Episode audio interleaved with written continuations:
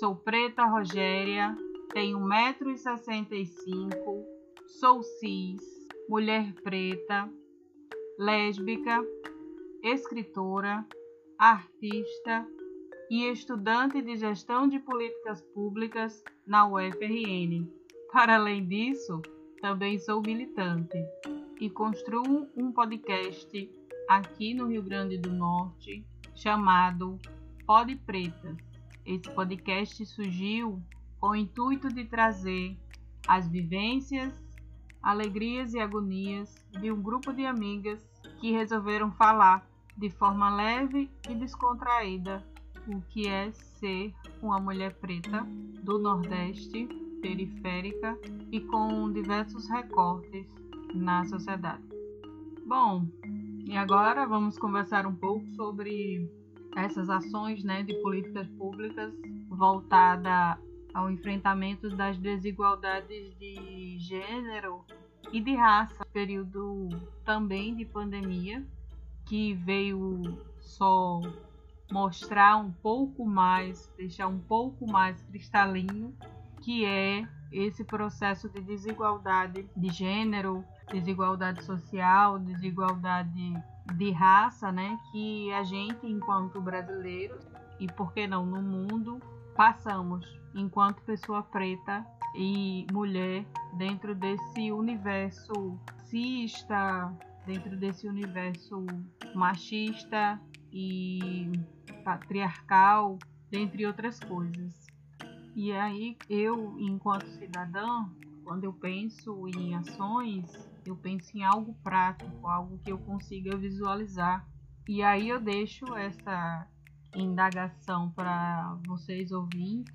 Onde é que a gente consegue visualizar essas ações né, do, do sistema público para combater as desigualdades de gênero e de raça no Brasil? Eu, particularmente, tenho dificuldades de enxergar ações de políticas públicas efetivas que façam com que realmente a gente consiga mudar dados de feminicídio sobre mulher preta, dados de violência contra a população trans, preta principalmente, contra a população eh, de periferia. Entre pretos e pardos somos a grande maioria da população no Brasil ainda enfrentamos a, o processo de não libertação, né? A gente, eu costumo dizer que a gente não anda livre, porque sempre somos seguidos nos mercados, há sempre direcionado aos nossos corpos uma bala né, perdida que se é encontrada nos corpos pretos, há sempre uma cara de suspeito, né? E isso a gente vem enfrentando é, há muito tempo. Talvez agora, com os recursos da mídia social, os recursos tecnológicos, onde quase toda a população tem acesso a um telefone, e aí talvez por isso esteja mais propagado as violências, as, os abusos né, de autoridade em cima da população preta. Né? A gente consegue visualizar enquanto preto, né, cidadão preto na sociedade, que o agir para conosco é totalmente diferente. E aí eu fico nessa indagação de procurar achar soluções políticas para esse processo de violência que a gente constantemente vive. Talvez uma ação de políticas públicas que possa realmente fazer diferença para as futuras gerações é, venha a ser voltado à Lei 10.639, que traz a educação afro-brasileira para as crianças de nível fundamental, né? E o quanto isso é importante a gente pensar nesse processo de educação no início, né? o quanto isso pode realmente mudar uma sociedade futura. Se tivéssemos políticas públicas pensadas na, na questão de trazer realmente a lei 10.639 para dentro das escolas, é, trazer uma outra visão da, da população afro-brasileira, da população africana, dos seres humanos que estiveram aqui, né, escravizados, que eles foram sequestrados. Talvez se a gente conseguir trazer essa visão, esse pensamento para as futuras gerações, né, para essas crianças que vão ter acesso a essas informações, a gente consiga ter uma geração mais aquilombada mais segura do seu espaço na sociedade. Acredito muito que, por meio da educação, é possível se moldar uma sociedade, né?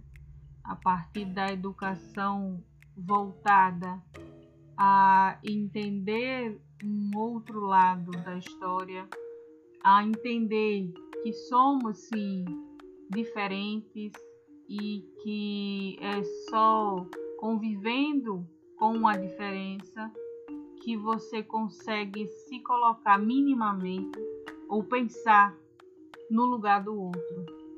Durante todo esse processo né, de educação no Brasil, a gente pouco viu se falar da história dos povos afro-brasileiros, da história dos africanos que vieram para cá sequestrados. Dessa forma, né, a gente só vê os livros de história do ensino fundamental contando as mesmas histórias que muito provavelmente nossos pais ou avós que tiveram o privilégio de ter acesso à educação básica ouviram. É, então, detectamos um problema como base disso tudo. Acredito que é preciso falar nas, nas escolas de ensino fundamental. Eu acho que precisa ter um diálogo mais abrangente sobre e, e de forma mais cristalina, né, didática, sobre essas questões, as questões de raça, as questões de gênero, quanto o sistema né, oprime a, o sexo feminino, a pessoa do sexo feminino.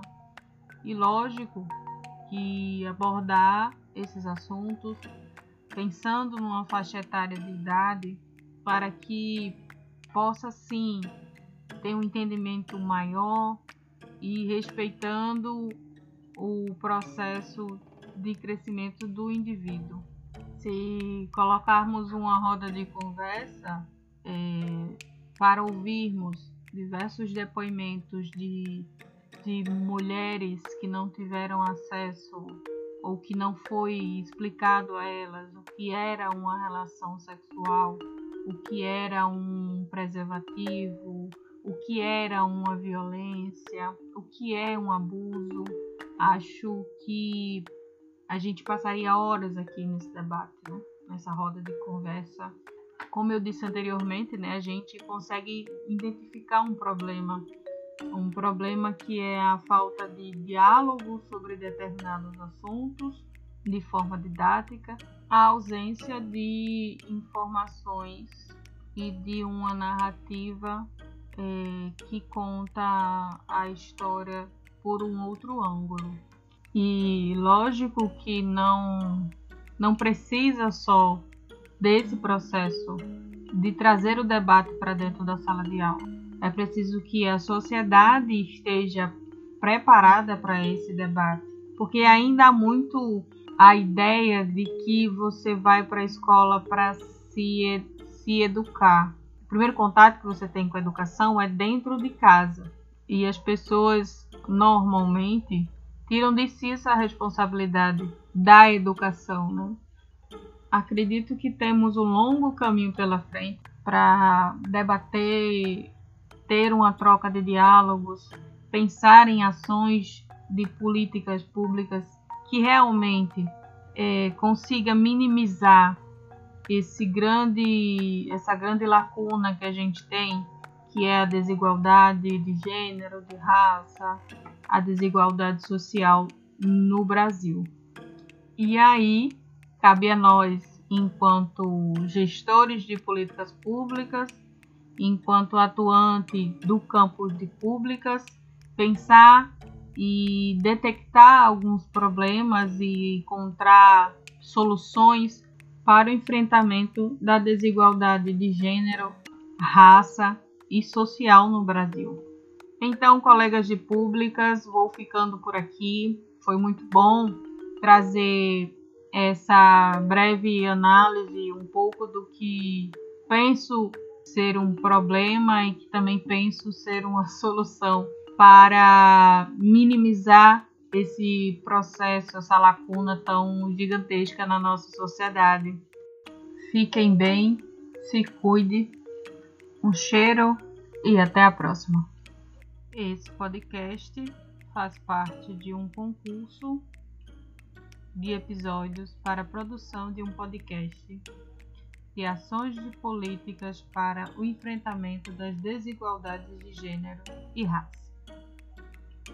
Trata-se de uma iniciativa organizada por Associação Nacional de Ensino e Pesquisa do Campo de Públicas, Fundação João Pinheiro, Fundação Tinde Setuba e Universidade Federal do Rio Grande do Norte, contando com o apoio da Ação Brasileira de Combate às Desigualdades e a Fundação Getúlio Vargas.